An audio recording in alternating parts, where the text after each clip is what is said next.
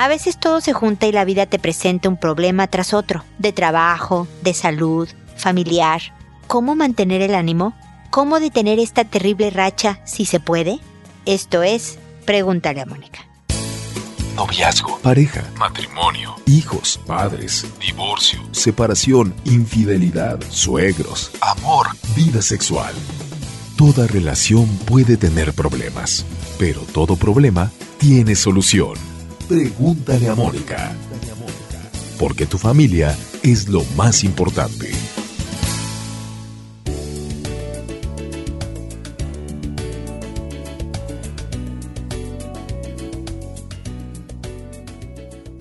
Bienvenidos amigos una vez más a Pregúntale a Mónica. Soy Mónica Bulnes de Lara. Como siempre, feliz de encontrarme con ustedes en este espacio en donde no solo publicamos episodios con ideas y sugerencias, resolviendo las consultas que ustedes me hacen llegar por correo, sino también con imágenes, frases, etcétera, en redes sociales de todo tipo. Facebook, Twitter, eh, YouTube, Instagram, LinkedIn, eh, eh, Google Plus o Google Más, no sé cómo se diga. ¿Qué más? ¿Qué, otra? Pinterest, ¿no? Estamos en todos lados. Así que ojalá ya sea a través de las redes sociales, a través del podcast, por supuesto, y también a través de los libros que tengo sobre educación de hijos. Están en Editorial Planeta, eh, son uno sobre redes sociales de adolescencia, otro sobre formación del carácter de los hijos para que no sean víctimas de bullying y demás, y otro que está en elaboración. Podamos estar estrechamente en contacto y poder ser de ayuda para ustedes. El día de hoy quiero hablar de la resiliencia, de aguantar cuando todo sale mal. Porque podemos tener un mal día, no sé, el jefe estuvo, nos hizo la vida miserable un día, o el hijo se portó fatal, peleaste con tu pareja, no nos sentimos medio enfermos, nos dio dolor de cabeza, ve tú a saber, un mal día, pues dices, bueno, mañana, ¿no? Volverá a salir el sol, estará mejor la cosa. Pero también es cierto que a veces la vida nos pone rachas difíciles y es una tras otra que cuando apenas te estabas medio aliviando de un problema de salud, te quedaste sin trabajo y, luego te divorciaste, o sea, cosas también no pequeñitas, sino graves, que verdaderamente sacuden quién eres como persona, que te quitan el piso y te hace sentir que estás cayendo a un abismo y te afecta en el ánimo y te afecta en la salud y te afecta en la manera en que ves la vida y demás. Entonces, no solo quiero ofrecer mi cariño y mi solidaridad a quien esté pasando por una racha de estas, verdaderamente se requiere de todo lo que tú eres para salir adelante, pero también quisiera proponer en este breve espacio del principio del programa alguna idea que pudiera ser de utilidad. Yo soy una convencida de que no solo es necesario aguantar con ánimo y optimismo las cosas y tratar, ya sabes, de ver el vaso lleno y todo este tipo de cosas, sino también de ocuparse. Yo creo que en la acción empezamos a sentir que tenemos control de nuestra vida, porque la verdad es que cuando te enfermaste de algo horrible y luego te despidieron y luego vino el calentamiento global y luego tienes unos problemotas en la familia y luego, no, pierdes el control, como que algo pasó que alguien o algo se adueñó de tu vida y entonces te estás sacudiendo por todas partes y parte de que vuelva la tranquilidad y que te vuelvas a sentir un poco mejor es que tú tomes el mando. Y en eso está la ocupación, el ocuparte. Entonces, una cosa a la vez. También soy una convencida de que no puedes con todo, ¿no? Voy a solucionar mi trabajo y mi salud y mi familia y mi... Pues sí, claro, esa es la tirada, pero a lo mejor son metas demasiado grandes para tratar de alcanzarlas todas al mismo tiempo. Entonces hay que priorizar. Entonces, a ver, de los problemas que tienes, ¿cuál es el más gordo? ¿Cuál es el más serio? Económico, laboral, personal, de pareja, eh, familiar, un hijo. ¿Cuál es? Y ya que hayas identificado el primero de la lista, luego desmenuza ese también hacia en qué consiste y los posibles pasos que te llevarían a una solución y escribe desde los más absurdos, ¿no? A ganarme la lotería me ayudaría en mi situación económica, hasta obviamente los más prácticos, hacer un presupuesto, pedir una ayuda, una asesoría en cómo se hace un presupuesto, el, el pedirle a un amigo que guarde un dinero mensual mío para que yo no me lo gaste, el que, no, no, no sé. Es poco a poco empezar a desmenuzar los pasos, determinar y especificar cada paso que puede ayudarte, aunque sea mínimamente, avanzar hacia la resolución de ese problema, aunque te queden otros cuatro gordos atrás por remediar. Así que ánimo, no están solos. Lo primero es que aquí, como yo, hay muchas personas más cercanas a ustedes también que verdaderamente los quieren y están ahí para escucharlos y apoyarlos. Pero también ocúpense. Y en la ocupación volverá el poder y el control. Y en el poder y el control podrá volver a encaminarse la vida, a veces demasiado lento, pero sabiendo que vas hacia la luz al final del túnel, ¿ok? Así que seguimos en contacto también para cualquier idea o estrategia que puedan requerir de mí específica en una consulta particular para que me escriban. Así que seguimos en contacto.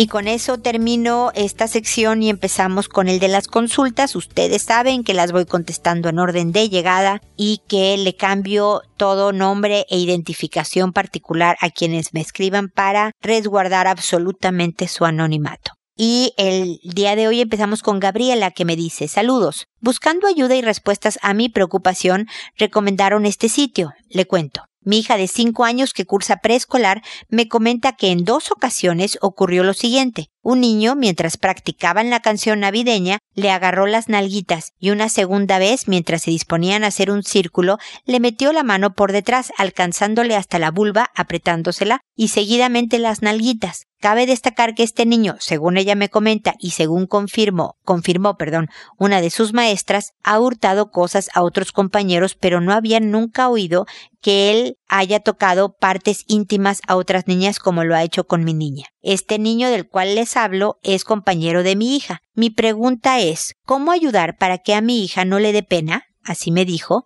decirle a su maestra cuando ocurrió el hecho. ¿Cómo ayudarla que pare a ese niño de hacerle eso y que tenga el valor de inmediato contárselo a su maestra y a mí seguidamente. Otra pregunta es cómo ayudar a ese niño. ¿Será que lo incitan a hacer eso o que ha sido tocado él también? ¿Tendrá algo que ver su conducta a robarse las cosas de los otros compañeros como el sacapuntas, por ejemplo? No demostré susto o enojo delante de mi hija, pero le dije que jamás por nadie, ni abuelo, ni papá, ni mamá, debe dejarse tocar, porque es malo, y que si alguien lo hace, ella debe contarme porque siempre le voy a ayudar en todo lo que le pase, sea malo o bueno. ¿Cómo lo puedo orientar mejor a que ella no permita la situación antes mencionada? Muy bien, Gabriela, gracias por tu correo. Yo creo que esto sucede más veces de lo que uno quisiera pensar en los colegios en general. Y entonces es bien importante tu pregunta, ¿cómo fortalecer el carácter de mi hija para que se sienta capaz de detener un abuso y además denunciar un abuso, que son dos cosas importantísimas, no solo en esta etapa de tu pequeña, sino para el resto de su vida si me permites hacer el comercial precisamente de este de esta estrategia educativa es la que hablo en mi libro No más víctimas, que para quien quiera profundizar es un libro muy sencillo, una guía muy muy rápida, pero que espero que por lo menos dé los indicios de cómo ir formando a los hijos en un carácter más fuerte. Pero me concentro en lo que tú me dices. Primero en el niño, si se vale definitivamente este es un pequeñito que está en problemas. Aparte, sí tiene relación el que esté robando cosas con también lo que está haciendo con tu hija, porque es control de impulsos, le falta autocontrol, que a pesar de que a los cinco añitos muchas veces es normal no tener mucho autocontrol. Una niña de 5 años puede sentir sin ninguna vergüenza que bajarse los calzoncitos en público no tiene ningún tipo de problema. Eso puede ser hasta cierto punto normal y esperado en niños de esta edad, pero obviamente cada vez más van adquiriendo este manejo mejor de sí mismos y que este pequeño esté haciendo ese tipo de cosas habla de que el control de impulsos está ausente y es necesario reforzar su formación con sus papás y definitivamente profundizar en el tema porque está la sospecha de que efectivamente estas conductas sexualizadas de tocar las pompitas y demás de las otras partes de tu hija, habla de que o alguien le está enseñando videos o programas que no debe de ver, que también es parte de un abuso el enseñarle a un niño tan pequeño programas inadecuados para su edad, o alguien le está haciendo cosas en específico, ¿no? Entonces esto necesita más investigación. Y como es tu hija la que ha sufrido de este abuso con este pequeño, es importante que tú con el colegio veas, a ver, ya se habló con los papás, qué se está haciendo al respecto, los papás están enterados cuál es la actitud, o sea, que tú estés un poco empapada del tema para que sepas que el chavito está en tratamiento, que este niñito está siendo vigilado para que no se vuelva a dar este evento ni con tu hija ni con ninguna otra niña o niño de, de la escuela. Y luego con tu hija y se llama fortalecer el carácter. Acá en Chile, donde yo estoy viviendo, soy mexicana, pero vivo en Chile, no sé de dónde seas tú, Gabriela. Dicen, cuando me dicen es que mi hijo tiene un carácter muy fuerte, generalmente se refieren al niño grosero, contestón, ¿no? Maleducado. Y eso no es un carácter fuerte. El carácter debe de ser como la buena madera, ¿no? Como de lo que estás hecho. Alguien con carácter fuerte debe de ser respetuoso, colaborador, pero también defensor de sí mismo y de los de los demás, debe de guardarse un respeto personal, pero también guardar respeto a los otros. Esto es un carácter fuerte y eso es lo que tú quieres reforzar en tu hija. Entonces, primero, darle responsabilidades en casa, que las cumpla, que sea capaz, porque el sentirte que pudiste poner la mesa tú sola, por ejemplo, que a los cinco años puedes perfectamente, te hace sentir capaz. Tienes la fortaleza de hacer cosas como de grandes, ¿no? Poner la mesa, sacar la basura, ayudar al hermanito de dos años a ponerse los zapatos, no sé si tuviera un hermanito de dos años, ¿no? Si fuera este el caso. Todo este tipo, tener pequeñas responsabilidades en casa, además de las del colegio, es fundamental de ahora hasta que tu hija se vaya de la casa porque se independizó, ¿no? Eso es bien importante. Por otro lado, ponerla en en una clase que, no sé, dependiendo de la personalidad de tu hija, en una clase que también le ayude a sentirse segura y fuerte. Generalmente yo recomiendo como karate y taekwondo, porque estas disciplinas tienen toda una filosofía atrás que habla de no ser tú la persona que dé el primer golpe, no ser tú quien ataque nunca, pero que tú seas capaz de terminar un pleito si fuera necesario. Entonces te sientes fuerte, te sientes capaz de poderte defender físicamente de cualquier abuso, de cualquier ataque, pero no te vuelves una persona agresiva, no te vuelves en un agresor. Entonces tu hija puede aprender a rápidamente tomar la mano del niño que le quiere tocar algo que no debe de tocarle, ¿me explico? Y aunque ya no haya necesidad nunca de hacerlo porque resulta que nadie abusó o trató de abusar de ella, es esta fortaleza la que la va a hacer sentirse segura y capaz y por lo tanto puede detener ataques. Curiosamente, cuando te sientes tan segura y capaz, ninguno de los agresores se te acerca, como que detectan, no, con ella no me meto porque ella me va a acusar, porque ella me va a detener, porque ella se va a defender, eh, eh, porque metimos estas señales de debilidad o de vulnerabilidad en un momento dado. Y tan lo demuestra tu hija que cuando le dices, oye, es que diles que hagan, ella te dice, no, me da pena, me da vergüenza decirle a la profesora, me da vergüenza denunciar el hecho, me... y eso habla de una debilidad momentánea, solo tiene cinco añitos, es normal, Gabriela, ¿no?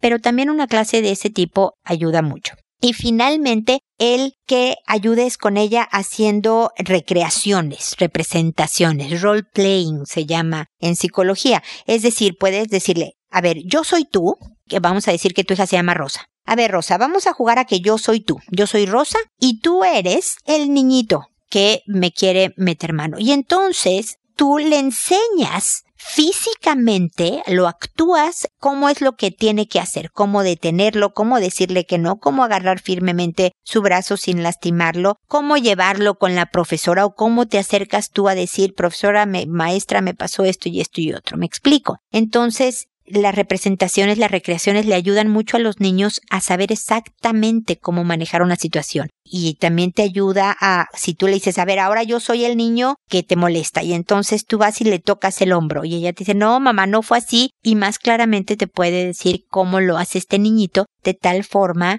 que tú puedas ayudarla mejor a darle estrategias de manejo. Así que bueno, Gabriela, te di varias opciones, espero que te sean útiles y que le ayudes a tu hija a que vaya creciendo cada vez más como una mujer fuerte, capaz, pero también empática, cordial y respetuosa para los que la rodean. Seguimos de todas maneras en contacto. Ahora es el turno de Leticia que nos dice, necesito asesoría. Tengo una hija de 14 años que en el transcurso del año la he pillado que ha fumado marihuana. Estoy realmente angustiada ya que la última vez que conversamos el tema me prometió que no volvería a fumar, pero resulta que anoche se fue a acostar y después de un rato fui a apagar la luz encontrándome con un olor a marihuana muy fuerte. Le revisé la cartera y le encontré una pipa con marihuana. Estoy realmente angustiada, ¿cómo saber si necesito internarla?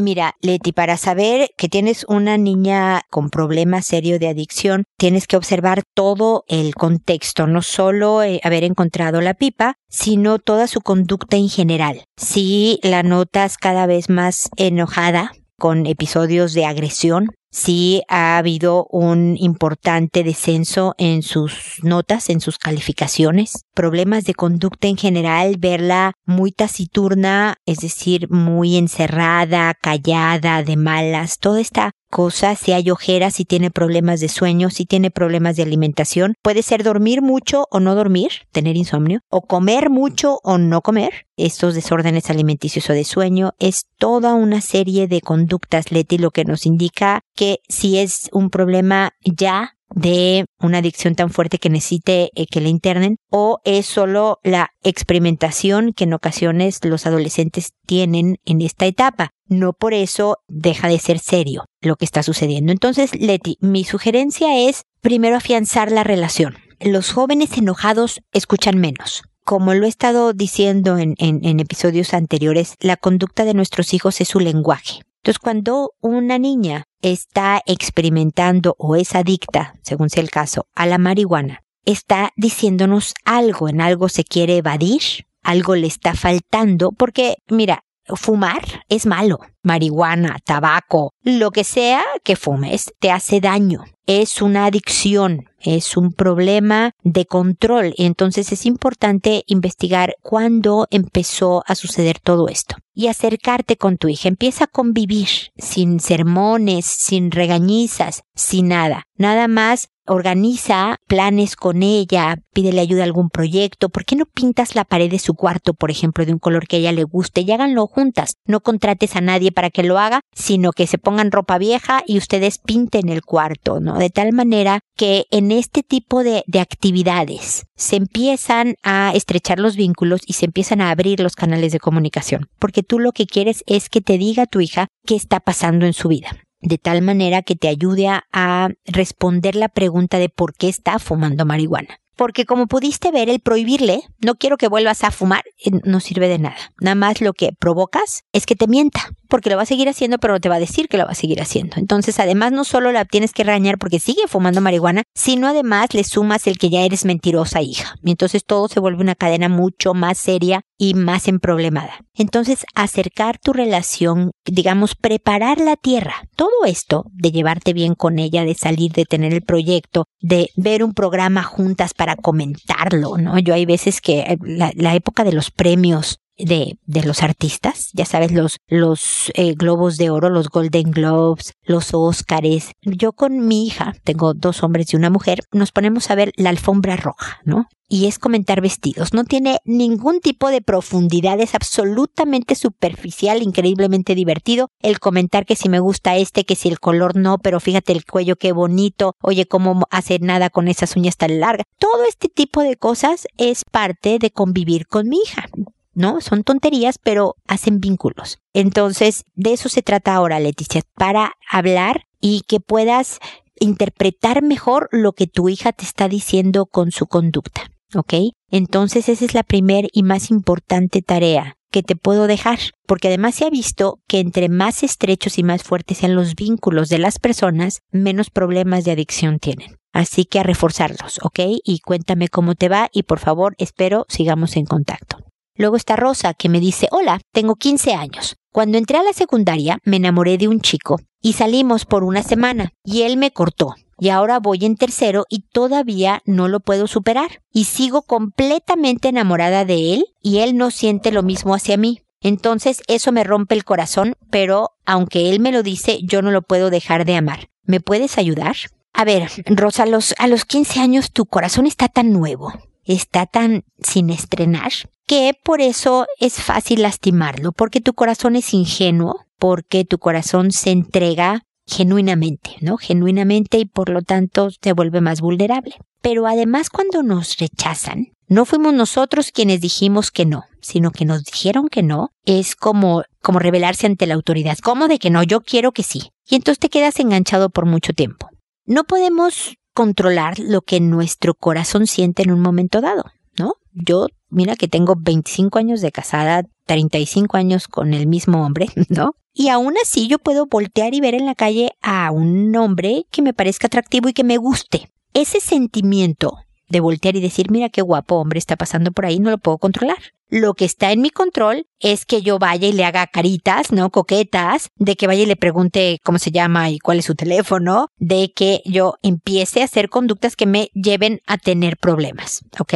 Lo mismo pasa contigo. Tú has alimentado en tu mente, sin querer queriendo, como dice el chavo del 8, estos sentimientos de amor. Porque como no tienes ningún otro candidato a la vista, pues esta ilusión fantasiosa romántica es muy entretenida. Entonces, ay, es que me encanta, es que mira su pelo, es que ve sus ojos, uy, su tono de voz, cuando hace un chiste, cuando no hace un chiste, cuando... No, todo esto alimenta en ti todos estos sentimientos y por lo tanto, algo que puede ayudar es que detengas tus pensamientos. Cuando te descubras, te sorprendas pensando en lo guapo que es y qué bonito color de pelo tiene, ponte a cantar una canción, ponte a ver una película, llena tu cabeza de otros pensamientos para que no haya espacio para los pensamientos de amor hacia este muchacho. Y luego llámale una amiga, incrementa tu vida social, tu vida familiar. Yo sé que a los 15 da medio flojera, pero pues tus papás de repente son simpáticos y de repente la pasan bien. Y, ayudar a tu mamá, no sé, dile vamos a hacer un pastel, ¿no? Prepárenlo juntas. Y fortalece tu vida familiar, fortalece tu, tu vida social, fortalece tu vida escolar.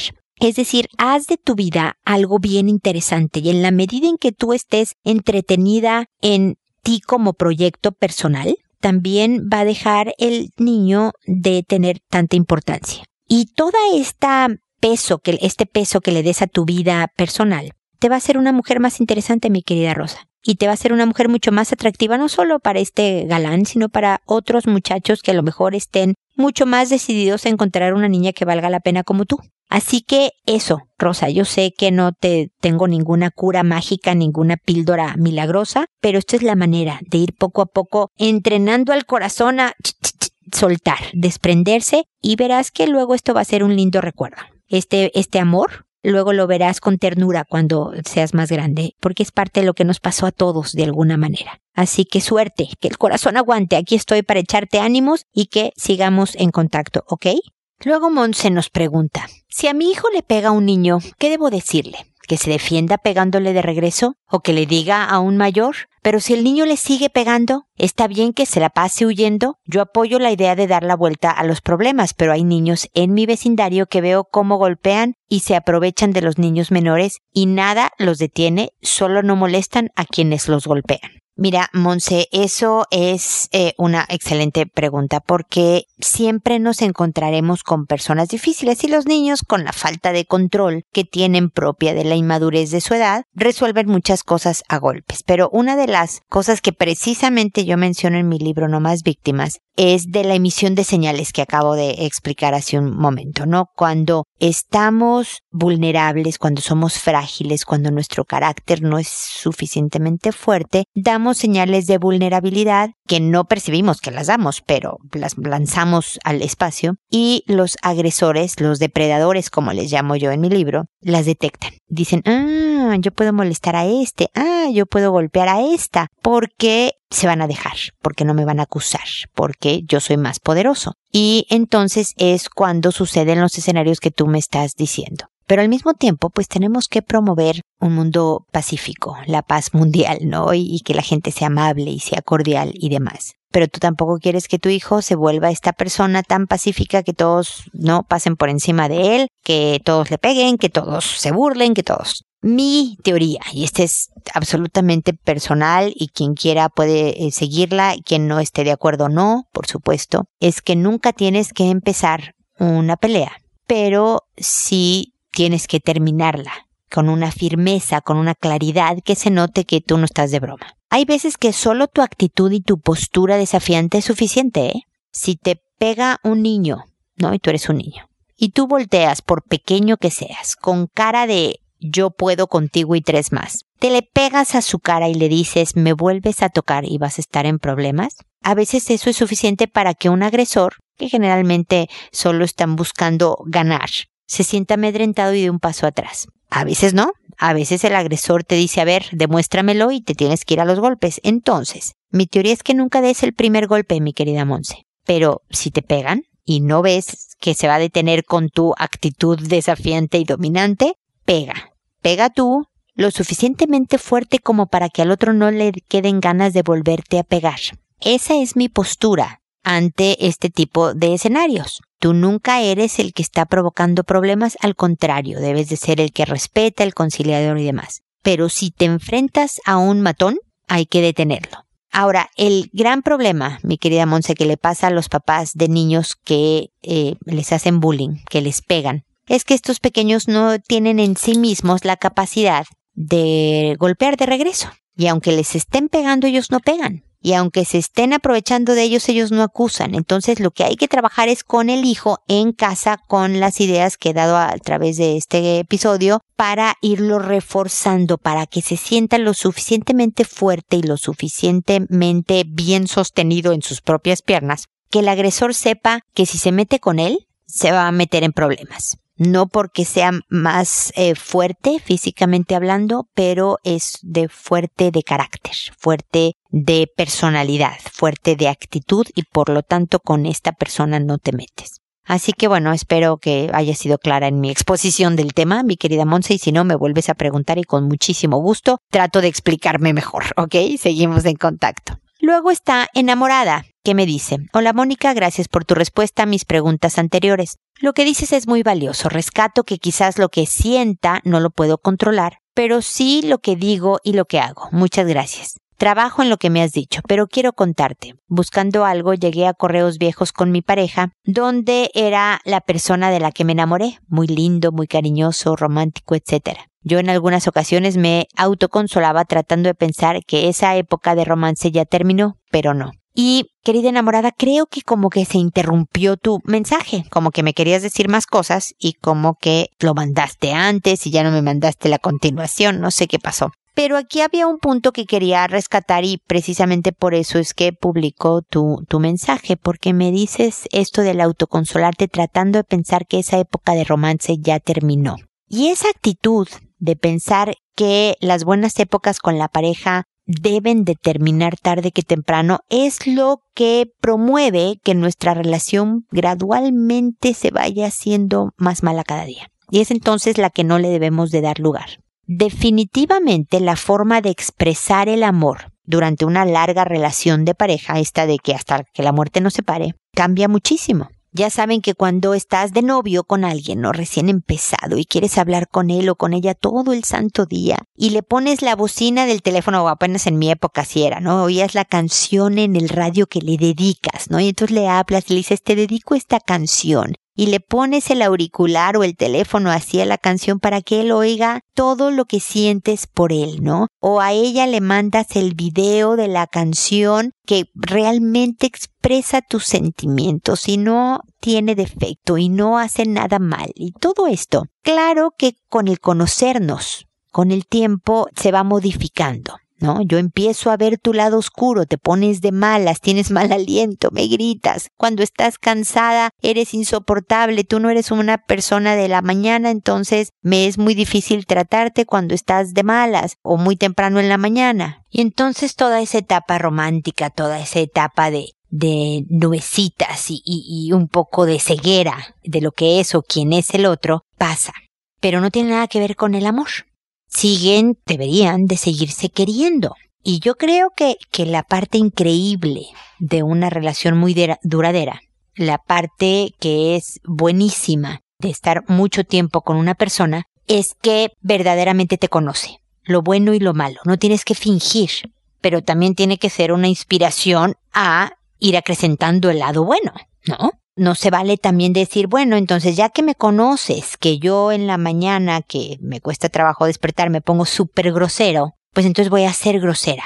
y tú me tienes que aguantar, porque ya me conoces que así soy. Tampoco se vale eso, es, es bastante cómodo tener la confianza, la seguridad de que puedo de repente ponerme de malas en la mañana, que aún así voy a ser querido, aún así la otra persona se va a quedar junto a mí, pero yo tengo que trabajar todos los días por no ser grosero por lo menos. A lo mejor voy a seguir siendo toda mi vida una persona no mañanera y más bien me quede callado y enseñarle al otro que mejor no me hable cuando sean esas horas tan tempranas y aprender a tratarnos, pero siempre envuelto en cariño, en cercanía, en amor. Entonces tú, enamorada, si encontraste estos correos en donde está esta persona linda, cariñosa, romántica, déjame decirte que ahí sigue estando esta persona dentro de él sigue teniendo eso de lo que te enamoraste. Y entonces el proyecto está en cómo volverlo a hacer florecer. Porque también en ti había cosas que a lo mejor dejaste de poner en práctica y entonces hay que volverlo a revivir. De tal manera que siga habiendo un gran amor. De tal manera que la época de romance no acabe. Pero va a ser un romance con mayor conocimiento de causa. Porque te conozco completo y me conoces completa, lo bueno y lo malo de mí. Y aún así nos queremos. Y eso tiene un peso único contra el romper con este y conseguirme a otro. Y tarde o temprano también va a tener su lado oscuro porque todos los humanos lo tenemos. Entonces es mejor trabajar con quien conozco completo y esa es la gran maravilla que solo se puede obtener con muchos años de historia juntos. Así que hay que aprovecharla y bueno, ese era el comentario que quería hacer. Finalmente tenemos a Miguel que me dice, hola Mónica, lucho contra la ansiedad y una fobia social que fue creciendo sin que me dé cuenta, mucha cuenta, y ahora me limita en mis interacciones sociales, que son mayormente la charla dentro de mi trabajo. Mi madre es una persona extremadamente ansiosa. Necesita estar gritando y haciéndote sentir mal para pasar su día a día. Utiliza mucho la culpa y te transmite este nerviosismo cuando estás junto a ella. En realidad la mía es una familia disfuncional donde odiar, insultar y sentirse bien por dañar al de al lado puede ser una opción a tomar. La abuela que prácticamente me crió es muy represiva. Creo que parte de mi fobia social es debido a su naturaleza. Me retaba cuando hablaba con otros niños, las vecinas o cualquier otra persona. Para ella es malo que mire a alguna chica o tenga ese tipo de amistades. Es una persona beata que tras ese velo religioso oculta varios problemas. Por ejemplo, es acumuladora, está hasta el cuello en su casa de cosas que compra compulsivamente y no utiliza. Y algo que me quedó grabado es que cuando falleció mi abuelo no sintió ningún tipo de compasión y empezó a retarme porque lo abrazaba y lloraba en su lecho de muerte. Ahora vivo solo y estoy más o menos tranquilo. El problema es cuando viene mi madre. Me pongo muy tenso porque empieza a gritar de todo, a querer hacerme sentir culpable de cualquier cosa o intentar controlarme. Tengo 27 años y desde más o menos los 15 me independicé. Mi reacción es encerrarme en mi cuarto, reaccionar de mala manera a todo lo que me dice, estar irritado todo el tiempo, no escuchar lo que me dice, etc. Esto me pone muy mal porque a pesar de todo es mi madre y tengo muchos recuerdos gratos de con ella. Y sé que se preocupa por mi bienestar excesivamente, pero lo hace. Y me tiene mucho cariño. Soy poco expresivo con ella, pero le escribí cartas donde le expreso que la quiero mucho. Con mi abuela no puedo estar mucho tiempo, me siento irritado, me pone nervioso, es muy negativa, racista, etc. A veces desearía vivir solo sin que nadie me molestase, olvidar todo eso, pero sé que va a evadir, que sé que evadir no es una solución, ¿o sí? Mi madre tiene problemas grandes con mi padrastro, me dan pena mis medios hermanos que aún son niños y mi propia madre. Eso me genera culpa porque a veces con esos problemas encima yo tengo, con esos problemas encima, perdóname, lo estoy leyendo muy mal, Miguel, yo tengo un trato distante y poco cordial hacia ella. Algo similar pasa con mi abuela, que ya está más anciana y me apena que ella viva sola. La terapia es una opción difícil para ellas, ya que no entienden ni desean aceptar qué errores cometen y hay cosas que están mal con ellas. Espero puedas ayudarme a tener una visión más clara y amplia del panorama para poder afrontar este problema. Pues sí, Miguel, creo que definitivamente todos tus problemas sociales pueden tener una clara conexión con la forma en que fuiste criado y con las problemáticas que tu abuela y tu mamá tienen. ¿No? Estos grados de ansiedad, de aprensividad, de manera explosiva de ser, la acumulación de tu abuela es otro índice, pero lo que yo veo es que cuando los ves, le vuelves a entregar todo el poder y control a ellas, no les has enseñado cómo tratarte. Una manera muy sana de haber tratado de mejorar es esta independencia, es ponerle metros de distancia, ¿no?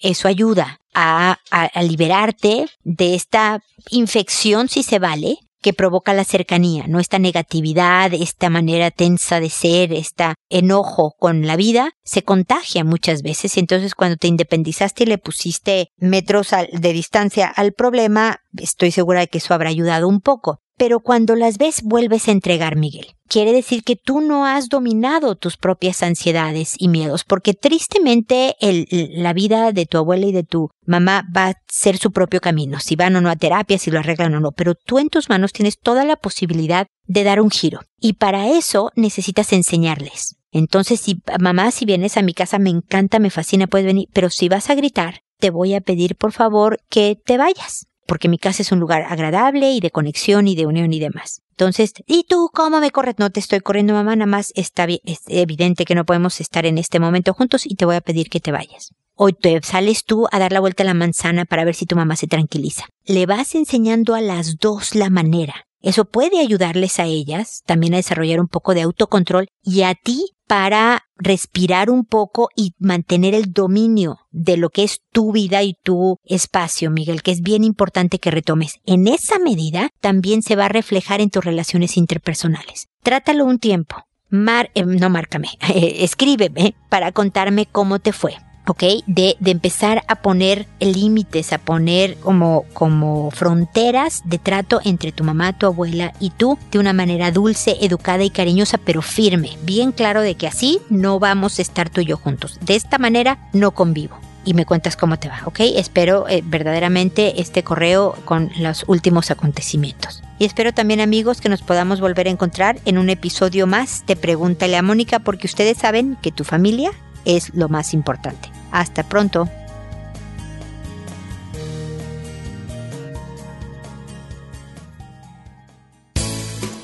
¿Problemas en tus relaciones? No te preocupes, manda tu caso, juntos encontraremos la solución. www.preguntaleamónica.com Recuerda que tu familia es lo más importante.